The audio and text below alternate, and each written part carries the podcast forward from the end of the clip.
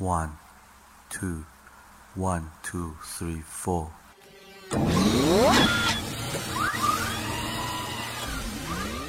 过去一周时间，你都学个不停，成长烦恼不断影响你的心情。上学就要高高兴兴，别烦心，就让白话天下陪你快乐前行。社会热点、世间百态，咱这说不停。换个视角，逆向思考，发现真性情。举手之劳，日行一善，与道德同行。人人都是自己代言真正的明星。富强、民主、文明、和谐国家的期望，自由、平等、公正、法治，人人都向往。爱国、敬业、诚信、友善，做人的榜样。屹立世界民族之林，绝不是奢望。每周白话天下，这点准时来播放。小白会把做人道理与你来分享，勾画一幅属于自己心中的梦想。学有收获，必将让你此生都难忘。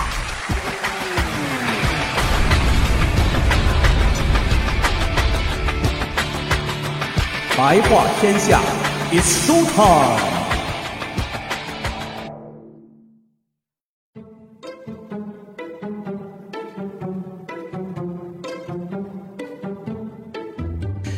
白天不懂夜的黑，话语真知似惊雷。天地乾坤问因果，下自成蹊终有为。哎，欢迎大家收看《白话天下》，我是小白老师。要说这暑假模式啊，对于我来说那是正式开始了。平日里是忙忙碌碌，现在呢，终于可以利用这暑假呀，稍微的放松，调整一下自己，放慢脚步啊，看看书，看看电影，这都是假期生活一项不错的调剂呀。那要说现在电影暑期档谁最热？我呀建议大家去看看《大圣归来》吧，中国电影神一级作品，小白我良心推荐。先声明啊，咱白话天下可没拿人家大圣剧组的一个子儿，更跟他们八竿子打不着。但为什么小白我会在这里这么实心实意的推荐这么一部动画电影给大家看呢？这里面的门道，就是我今天要和大家分享的，就是从一部动画神片《大圣归来》看看什么是真正的成功学。一提到这成功学啊，我相信很多人都有自己的话想说呀。确实，现在的中国社会骨子里充满的是浮躁和急功近利，拔苗助长的事儿在各行各业均有所涉及啊。其实问题不是出在员工身上，绝大部分都出在了是管理者身上。我们说商场如战场，今天管理层某个领导提出一想法，明天就恨不得让你拿出一整套可行性方案，后天就准备实施啊，恨不得大后天就希望能够开花结果。您就是让冰雪谋略之祖孙子他老人家复生完成这么一项工作，那也是荒诞至极的事情，好不好？我们说中国人做事情讲求的是谋略，说文雅一点叫谋定而后动，说的通俗一点叫你想明白了您再干。什么叫谋定啊？这就跟打仗似的，打仗前您最起码要对双方的兵力虚实、地形位置、战略打法、后勤保障、行军路线、将领配置啊、粮草弹药等这些跟打仗有关的啊，还有这个国内外政治经济、社会民生，您都要了解个大概，您再开打，这才叫谋定而后动。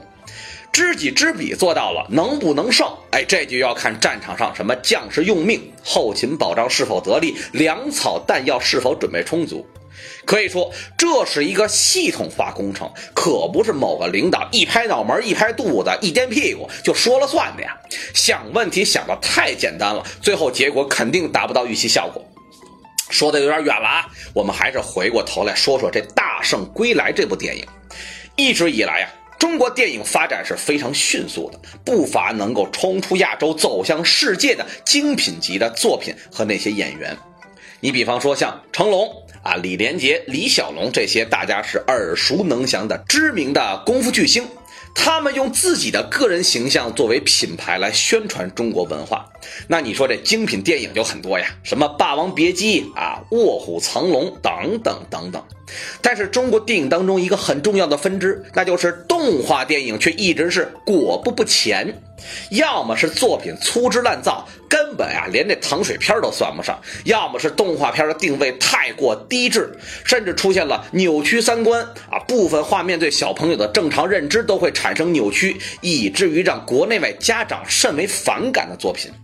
你比方说，欧盟一些国家就明令禁止中国某部动画片在自己国家公映，理由就是这动画片中的一些小动物啊，这个捆绑和火烧的画面会对青少年产生不良影响。至于这动画片是什么啊，我想不用小白老师我在这儿跟您说，您心里啊都跟这明镜似的。所以，正是在这种整个动画片市场大环境不咋地的情况之下，这《大圣归来》这部片子就真的跟这孙猴子的一声从石头缝里蹦出来一样，在影院的排片率很低，甚至连宣传工作都没有跟上的情况之下。举个例子来说啊，做本期节目的时候，我还是真想去拿一两张这海报给大家看看。无奈我去了两家影院，都没有找到跟这《大圣归来》一张半纸，哪怕是黑白的宣传片不过也由此可见呀，这片子太低调了。但是这么不声不响，你都能够超越梦想，创造奇迹，一举拿下中国2015年动画票房的 Number One，超越了《功夫熊猫》创造的中国动画票房纪录。可以说，《大圣归来》真是创造了神话的神话动画片啊！那问题就来了呀，这《大圣归来》是怎么做到的呀？哎，那接下来就听听小白我怎么给您好好说道说道。其实一直以来啊，中国动画电影的底子可谓是不俗。就说这大跟这个《西游记》有关的动画片啊，这一九六四年的时候，由上海美术电影制片厂制作的《大闹天宫》，不仅是开了《西游记》动画作品之先河，而且是中国动画史上为数不多的精品佳作之一。在那个没有电脑辅助绘图的年代，所有的画面的绘制，那全凭的是绘制人员的一支笔呀。具体来说，一分钟的动画效果需要七百张到一千张不等的动画原稿。这片子最终是一百一十四分钟，标准一个大电影的长度啊！二十多名的绘图师傅耗时两年的时间才完成全部原稿，这绘图量我想想都醉了呀！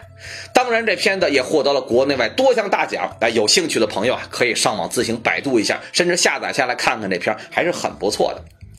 在这之后，中国也有一些精品动画片但是呢，无奈之下是在好莱坞动画大片的冲击之下，中国的动画片瞬间就被淹没在了一片对美国动画大片的赞扬声当中。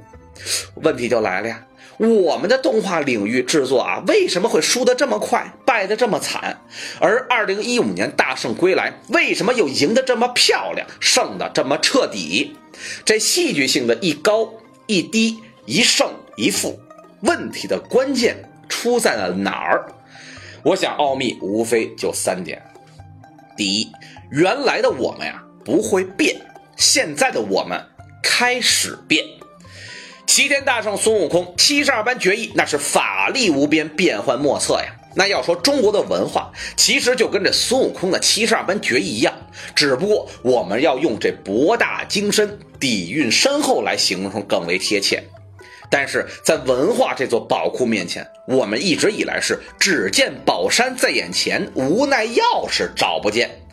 有宝山你却进不去，这份焦急，我想啊，就跟这想上厕所却找不着纸的感觉是差不多的。那谁入了宝山大获成功呢？那还得说人家美国好莱坞呗。无论是曾经的花木兰，还是红极一时的功夫熊猫，哎，你看他们都是在运用中国的元素来说一个看似是中国的故事，但实际上骨子里表达的其实是他们美国人的思想。那很多朋友就该看到这儿就该跟老师跟我说啊，那小白老师啊，您这不对呀，功夫熊猫怎么就表达美国的思想了？这片子到处不都是宣传的是咱们中国的思想吗？哎，你看，没错啊，无论是画风啊，这种山水泼墨画一样的画风，还是这角色的名称，什么阿宝啊，什么什么扑啊什么的，甚至是这个主角们的功夫名称，什么虎拳、鹤拳，什么象形拳，都是充满了中国味道。而神龙卷轴当中所展现的无字天书，这个理念也只有在中国的道家文化当中才能找到端倪和象征。但是这些都只是表象，好不好啊？这只胖熊猫的一举一动、一言一行，无不在现身说法，告诉我们一个美国价值观，什么呢？那就是相信自己就能获得成功。这种美国的孤胆英雄一样的角色定位，其实是和我们整个强调着集体价值的中国社会的思想，那是总是感觉有一点不搭界。你看，好莱坞在运用中国的元素来输出自己的价值观，这手太极打的那是多漂亮啊！而在这个领域，咱们国人一直以来确实是弱项。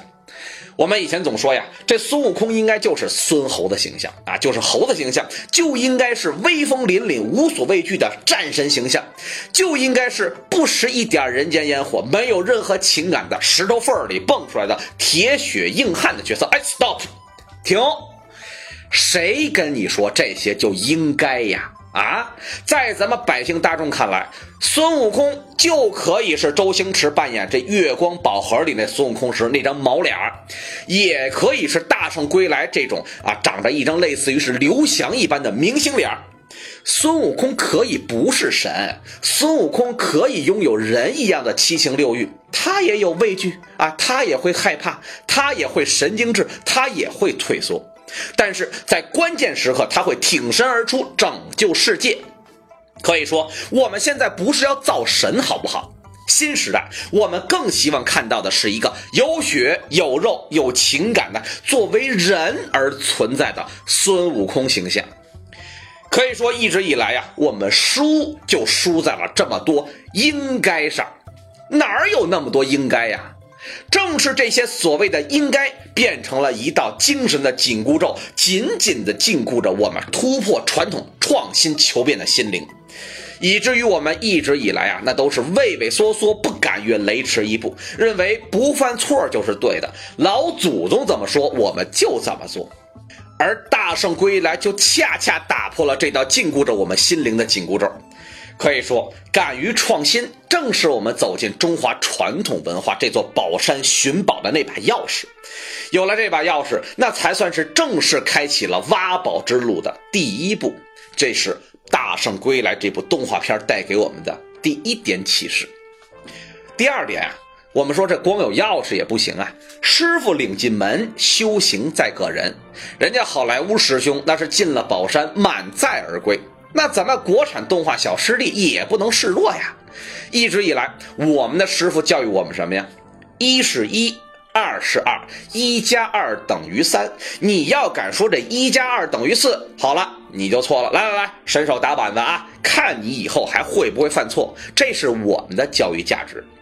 但是呢，自从好莱坞这个外来的和尚念过一遍经之后，让我们所有人都知道，哦，原来这经还可以这么念呀！花木兰原来不光是传统的女汉子角色，竟然也可以是一个邻家小萝莉的清纯扮相。而功夫熊猫这个又蠢又胖又贪吃，最后竟然能成为神龙大侠拯救世界。哎呀呀呀呀！这戏码可让我们一直是固步自封的国人是开了眼呀！原来之前我们的东西太缺少这种时代性了。东西是好东西，但是这东西如果没有一种全球化的思维和视野，不被大众所喜闻乐见，那再好的东西，我们说它也没用。这一理念如晴天一道霹雳，让我们所有人都可以重新以新的视角来看待我们的传统文化。咱们古人所讲的叫“穷则思变，变则通达”，就是这个道理。这一次大圣归来里的那个终极 BOSS 啊，外号叫混沌。我想，你就算把《西游记》这本书翻烂了，你也不可能找出这号人物来。那这号人物从哪儿来的呀？实话告诉你啊，是从《山海经》里请来的。可以说，如果我们再延续着《西游记》里已有的套路来出拳，那谁也干不过八七版《西游记》的经典。那怎么办呀？要想赢，就只有创新呐。创新是什么？创新是一种思维的提升。作品走混搭路线，绝对不仅仅是为了时尚，更多的是要通过拼接的方式来创造出一个新的世界。而这种创新，它让我们可以将我们的观念、信心、价值观、想象力和素材等和与被挖掘出来的这个故事的内涵整合在一起，从而创造出一个新的作品。我们将原本只是中国人熟知的英雄孙悟空，摇身一变就打造成了一个世界人民都可以被熟知的一个有血有肉有感情的中国的超级英雄孙悟空。这种既是中国的也是世界的理念，就是大圣归来给我们带来的第二点启示。那好，这最后一点启示是什么呢？那就是好东西不怕等，好作品不怕磨。记得我有一个画家朋友啊，就跟我说过这么一句话呀，哎，有的人用一天的时间画的画，两年才卖出去，还卖不出一什么好价钱；而有的画家两年的时间画一幅画，用一天的时间就可以高价卖出来。其实这段话，我想每个人都可以找出适合自己的那个解读。但不管怎么说呀，我们可以将这段充满哲理的话套用在《大圣归来》这部动画片当中，就可以看到其背后的价值。这部动画片拍了八年呀，八年时间什么概念？八年时间，中国都抗战胜利了，我们拍了一部动画片。虽然部分细节还有待提升，但是不可否认呀，这部动画片的颜值爆棚啊！在资金不可能和好莱坞动画片那动辄成千上亿的美元投入的现实相抗衡之下，这个团队做到了有多大锅我下多少米，但是尽可能的尽己所能保证每一粒米那都是经过精挑细选之后的精品。他们一改往日中国动画电影这粗枝大叶的形象，而是从每一个人物造型啊，每一个角色的性格设定都开始慢慢做起。这就让我想起了卡梅隆为了拍摄这《阿凡达》，愣是创造了一整套的《阿凡达》世界的物种体系和语言体系。克里斯托弗·诺兰为了拍摄《星际穿越》，愣是邀请了全球最顶尖的物理学家做顾问，甚至这个拍摄团队啊，还发表了几篇相当有价值和分量的学术论文。这些东西大家可以在网上都找得到啊。可以说，每一部不朽的作品的背后都有着深厚的文化积淀，而我们其实恰恰最缺乏呢，就是这种积淀。相比于某些电影两年能拍好几部，甚至是娱乐节目拉长点时间就会变成电影的这种做法。大圣归来这个创作团队，这种踏踏实实，一步一个脚印儿，从头做起，不断磨合，不断提升，八年磨一剑的做法，体现的恰恰是我们这个社会最需要的匠人敬业精神。在今天的节目最后啊，回到我们开篇所提到的，想看看什么样叫成功吗？去看看《大圣归来》这部动画片吧。想知道什么样能获得成功吗？去看看《大圣归来》这部电影背后的故事吧。当然，你没事听听小白老师的分析，你也一样能够感知到《大圣归来》剧组的这份诚意。这正是《大圣归来》好风光，票房登顶耀光芒，八年磨练剑出鞘，一扫神州正气扬。